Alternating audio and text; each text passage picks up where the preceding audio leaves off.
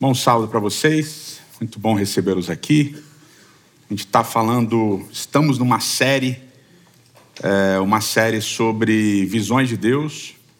A gente está basicamente falando sobre algumas teofanias, sobre momentos em que personagens bíblicos tiveram essa revelação de Deus, uma revelação especial. E nas últimas semanas a gente falou né, de Isaías e de Ezequiel, que tiveram revelações do trono de Deus, visões do trono de Deus.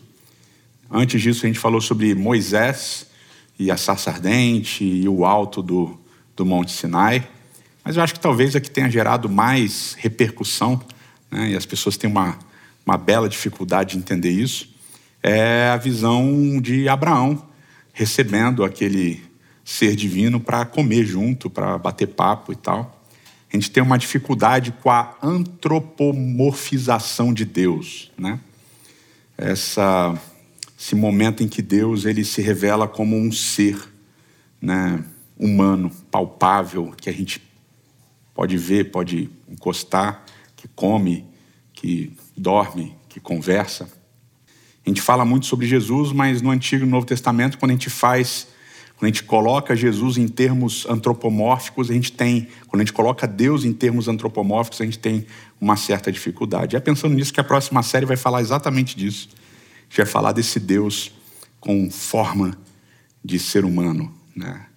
Para ir além de alguns paradigmas que a gente criou.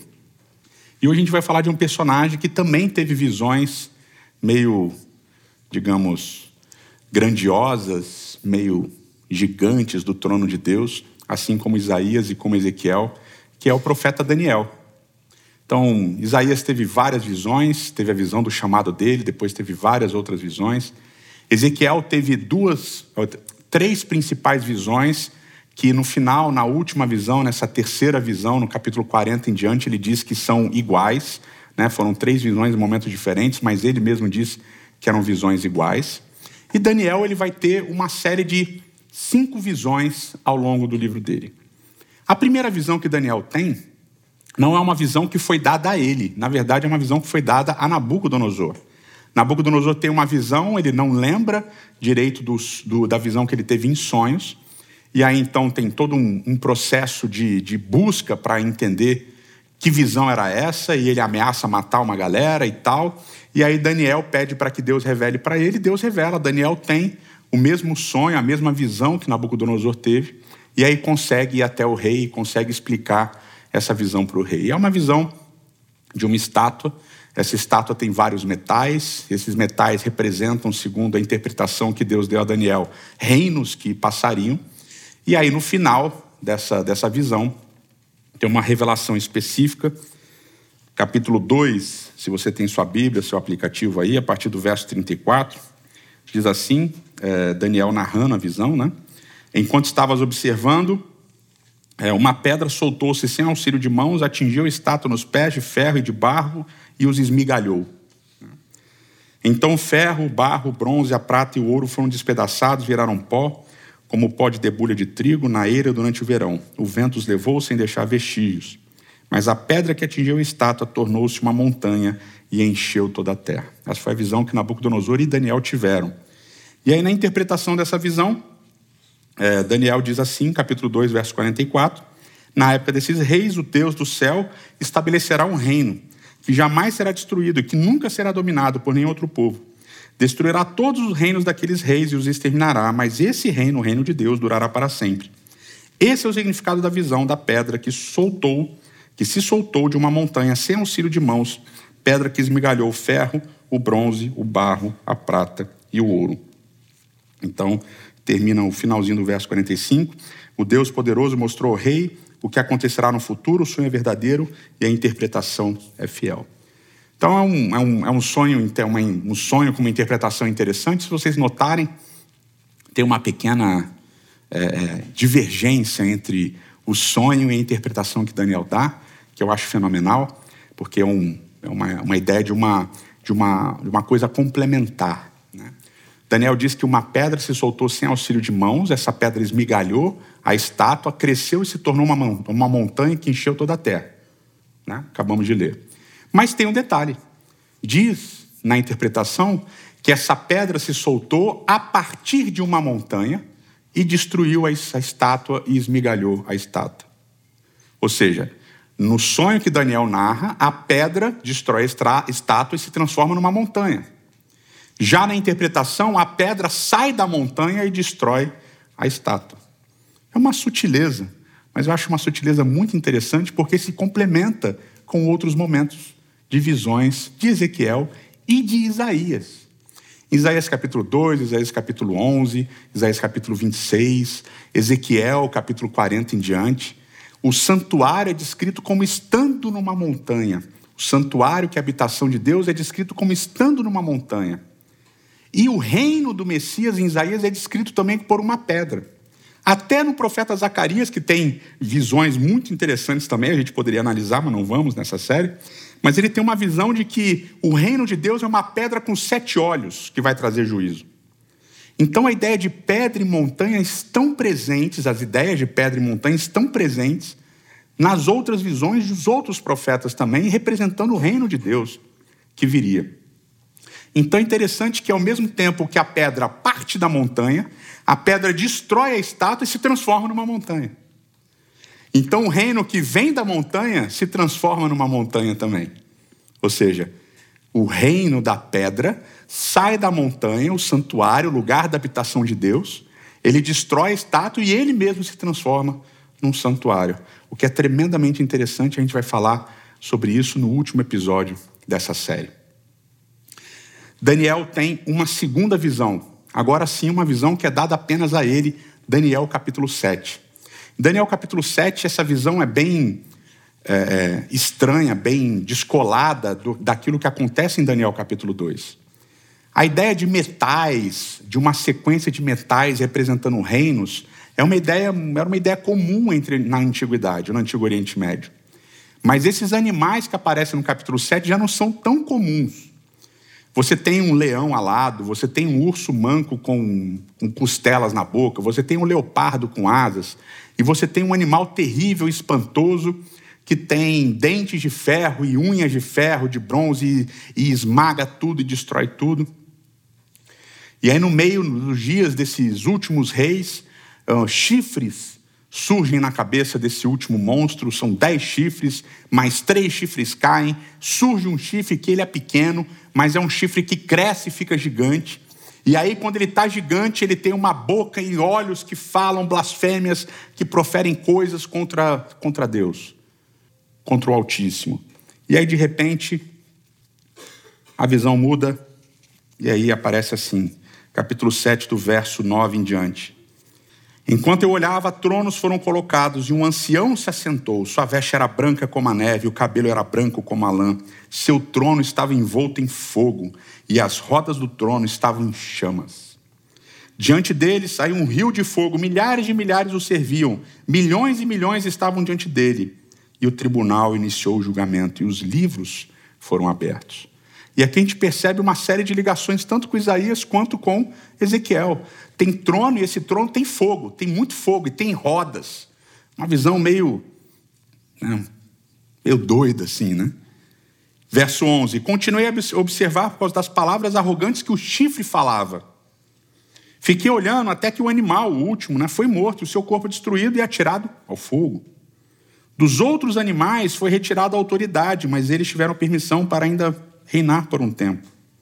Verso 13: Em minha visão à noite vi alguém semelhante a um filho do homem, vindo com as nuvens do céu. Ele se aproximou do ancião e foi conduzido à sua presença. Verso 14: Ele recebeu autoridade, glória e o reino. Todos os povos, nações e homens de todas as línguas adoraram. O seu domínio é um domínio eterno que não acabará e o seu reino jamais será destruído. Então, aqui, aquela pedra agora é o reino do Filho do Homem, que recebe a autoridade de Deus que está sentado nesse trono que tem fogo. Livros estão abertos, Deus sentado num trono de rodas e fogo, e ele dá autoridade para julgar e para executar juízo para o Filho do Homem. E esse Filho do Homem vem e executa juízo e estabelece o seu reino, que, como o reino da pedra, da primeira visão, é um reino que jamais será destruído. É estabelecido para sempre. E aí vem a explicação da visão. Daniel não entende nada e um ser explica a visão para ele numa marca da literatura apocalíptica. Na literatura apocalíptica, o profeta nunca entende a visão, sempre tem um ser é, extraterreno, extraterrestre, um anjo, que vem e explica a visão para ele. E aí no capítulo 7, verso 23, diz assim: Ele me deu a seguinte explicação: O quarto animal é um quarto reino que aparecerá sobre a terra. Será diferente de todos os outros reinos, devorará a terra inteira, despedaçando e pisoteando. Os dez cifres são dez reis que vão sair desse reino. E depois deles, ainda um outro rei se levantará, mas ele será diferente dos primeiros reis. Ele falará contra Deus, contra o Altíssimo, oprimirá os seus santos, tentará mudar os tempos e as leis. Os santos serão entregues nas mãos dele por um tempo, dois tempos e metade de um tempo. Mas o tribunal o julgará e o seu poder lhe será tirado e será totalmente destruído para sempre. Então a soberania, o poder e a grandeza dos reinos que há debaixo de todo o céu serão entregues nas mãos dos santos, o povo do Altíssimo. O reino dele será um reino eterno e todos os governantes o adorarão e lhe obedecerão. Então, aqui novamente, a gente tem na explicação da visão uma leve diferença para a visão narrada. Na visão narrada, o reino é entregue ao Filho do Homem, pelo próprio Deus, sentado no seu trono. Já na explicação da visão, não é entregue ao Filho do Homem, mas é entregue aos santos do Altíssimo. Portanto, o reino do Filho do Homem é o reino dos santos do Altíssimo. Onde reina o Filho do Homem, reina, reinam também os santos do Altíssimo. É o mesmo reino, o reino dos dois. Do Filho do Homem, que recebe o poder para julgar e para reinar de Deus, e dos santos do Altíssimo. Então, nessas visões que Daniel está tendo, na primeira que ele compartilha com Nabucodonosor, e agora na segunda, tem a ideia de trono, tem a ideia de um reino eterno, e tem essa ideia de que haverá juízo. E agora a gente precisa entender que é interessante porque tem uma mudança significativa da visão de Isaías, da visão, da visão de Isaías capítulo 6, da visão de Ezequiel, as três que se repetem, e da visão de Daniel.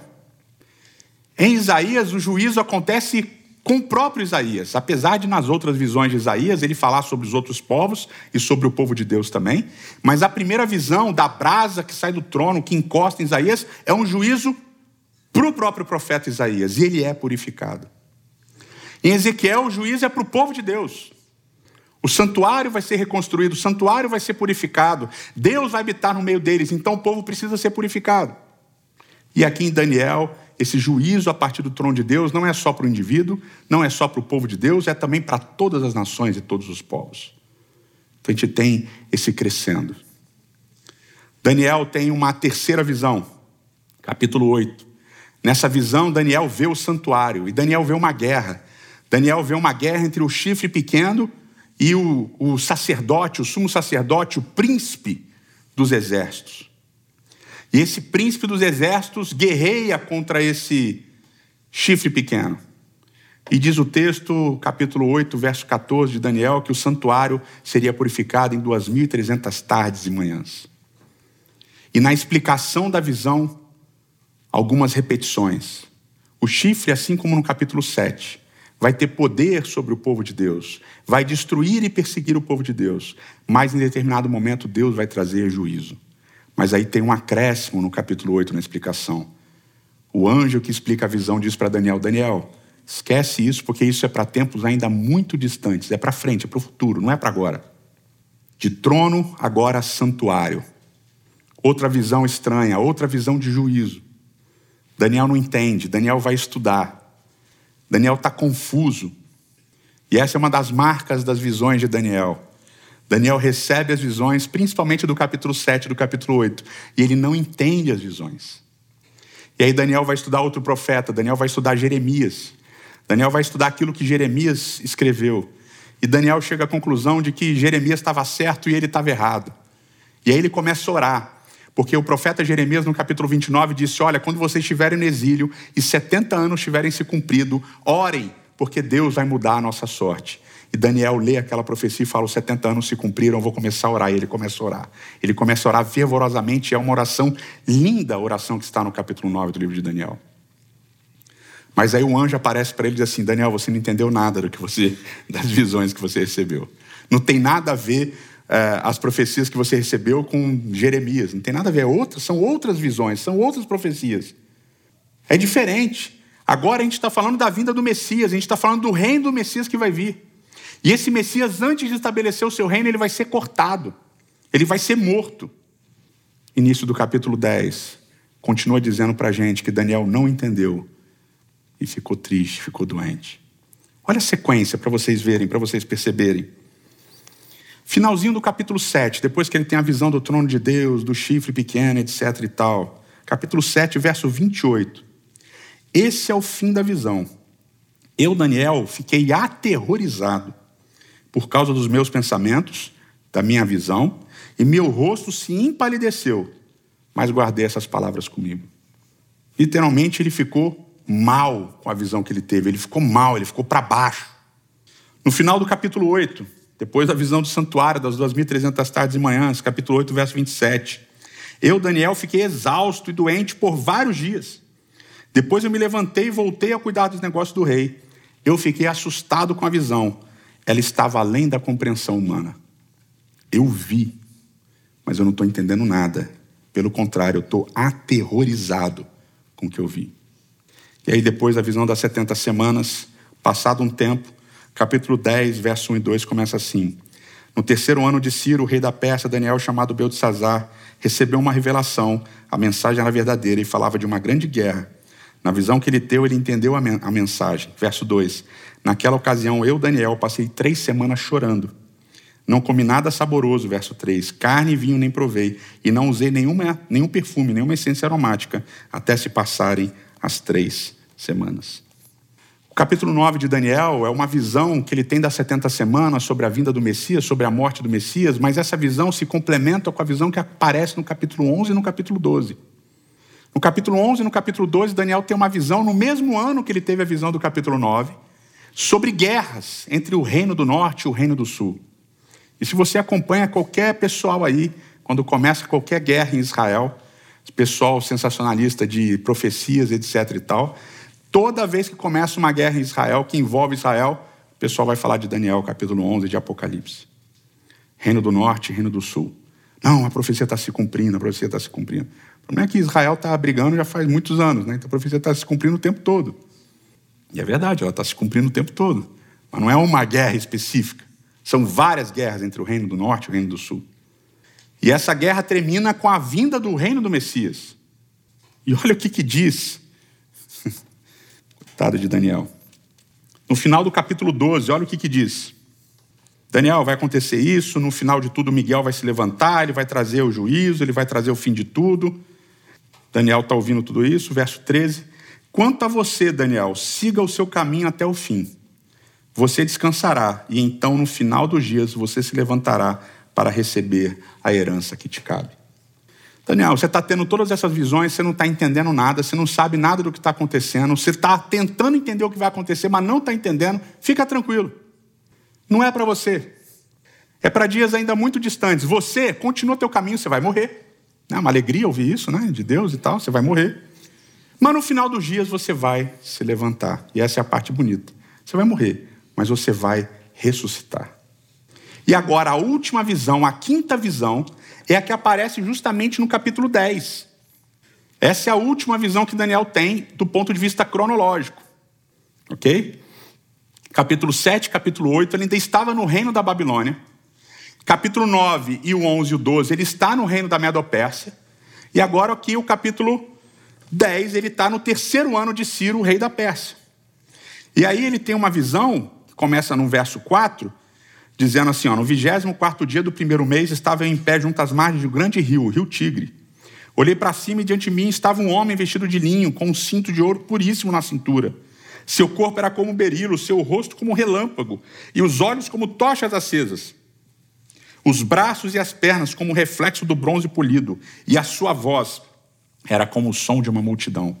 E essa visão se junta com várias outras visões de Isaías, de Ezequiel, do próprio Daniel, visões de Josué, visões de Moisés, para descrever esse ser que ele está vendo. Tem muitas referências a outras visões do Antigo Testamento. Verso 7: Somente eu, Daniel, tive a visão, os que me acompanhavam nada viram, mas foram tomados de pavor e fugiram e se esconderam. E aqui se conecta com uma outra visão que vocês vão, vão aprender nessa série ainda. Assim eu fiquei sozinho, olhando para aquela grande visão, e fiquei sem forças, muito pálido, e desfaleci.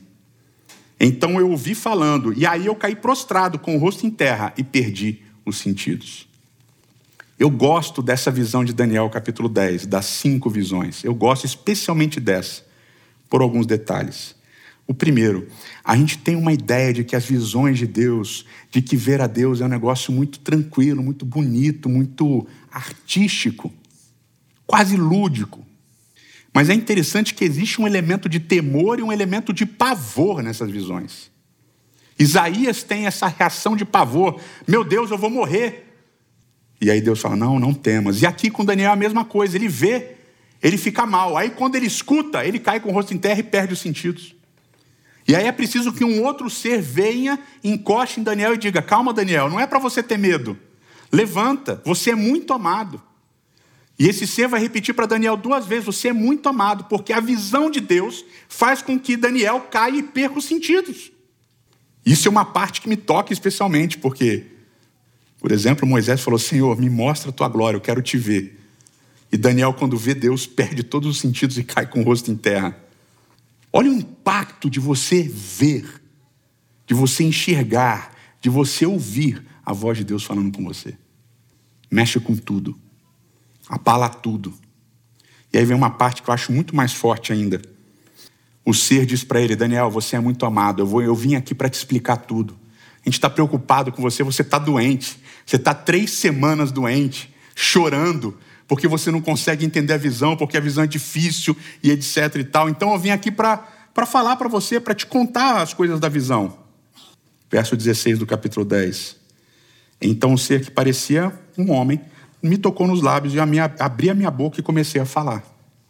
E eu disse àquele que estava em pé diante de mim: Estou angustiado por causa da visão, meu Senhor, e eu quase desfaleço. Eu estou quase morrendo por causa dessa visão. Como posso eu, teu servo, conversar contigo, meu senhor? Minhas forças se foram e eu mal posso respirar. O ser fala para Daniel, vim aqui te explicar. Ele fala assim: meu amigo, eu não quero ouvir explicação. Eu estou cansado, eu estou angustiado, eu não aguento mais isso. Como é que eu posso te ver? Como é que eu posso saber dessas coisas e continuar vivendo? Eu estou quase morrendo de ver isso daí. Eu não quero mais ver. E essa história da revelação, da visão de Deus, mostra para a gente um impacto forte e tremendo que ver a Deus, escutar as revelações de Deus pode ter na nossa vida. É lindo, é emocionante, é maravilhoso ver a Deus, ter uma visão de Deus. Mas o profeta Daniel nos mostra que existe também um preço, um preço forte, um preço emocional, inclusive, de ver e ouvir a voz de Deus. Daniel basicamente está dizendo assim: meu querido, não quero ouvir mais nada, chega, eu estou cansado. Foram muitas visões, muitas explicações, para mim já deu. Para mim já deu.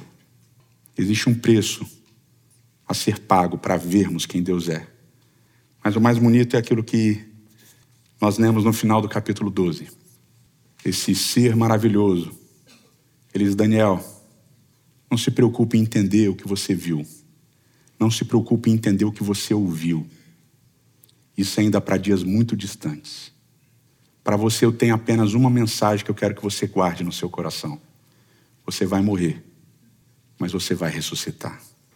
Você vai morrer, mas quando Miguel vier, você vai ser colocado literalmente de pé. É isso que diz o texto. No final dos dias, você se levantará e é o mesmo verbo que começa o capítulo 12, que o capítulo 12 começa dizendo: No fim dos tempos, Miguel se levantará.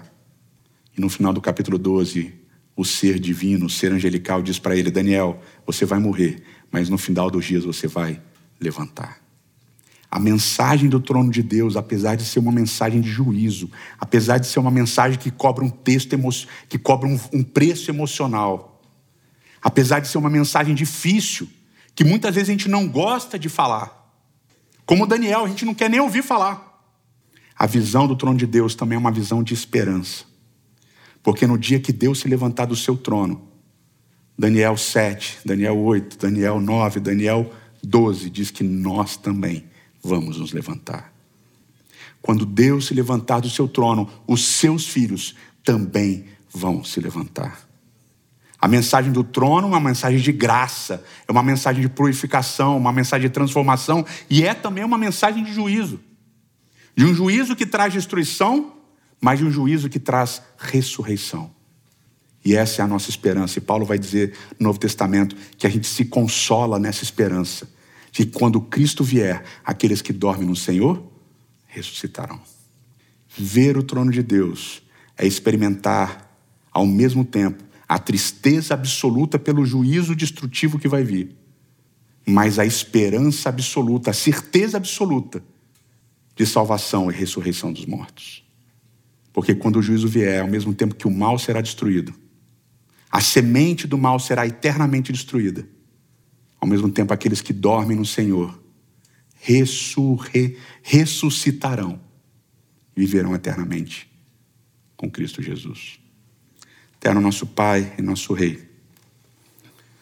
Nem sempre a visão da tua glória, a visão do teu trono, é algo que nos traz paz. Muitas vezes, como no caso de Daniel, é algo que traz muita tristeza, porque fala de destruição, porque fala do fim das coisas, porque fala de morte, porque fala de juízo. Mas, Senhor, também enxergar o teu trono, ter a visão da tua glória, nos traz a esperança, nos traz a certeza de que haverá salvação e ressurreição. Por isso, Senhor, nos console com essa esperança.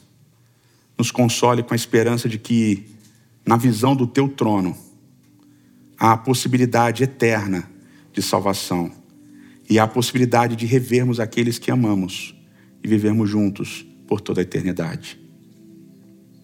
Que o teu juízo seja para nós alegria e esperança, e que quando houver tristeza, que nos consolemos de que essa esperança é viva e eficaz e transforma nossa alma. É o que nós te imploramos em nome de Cristo. Amém.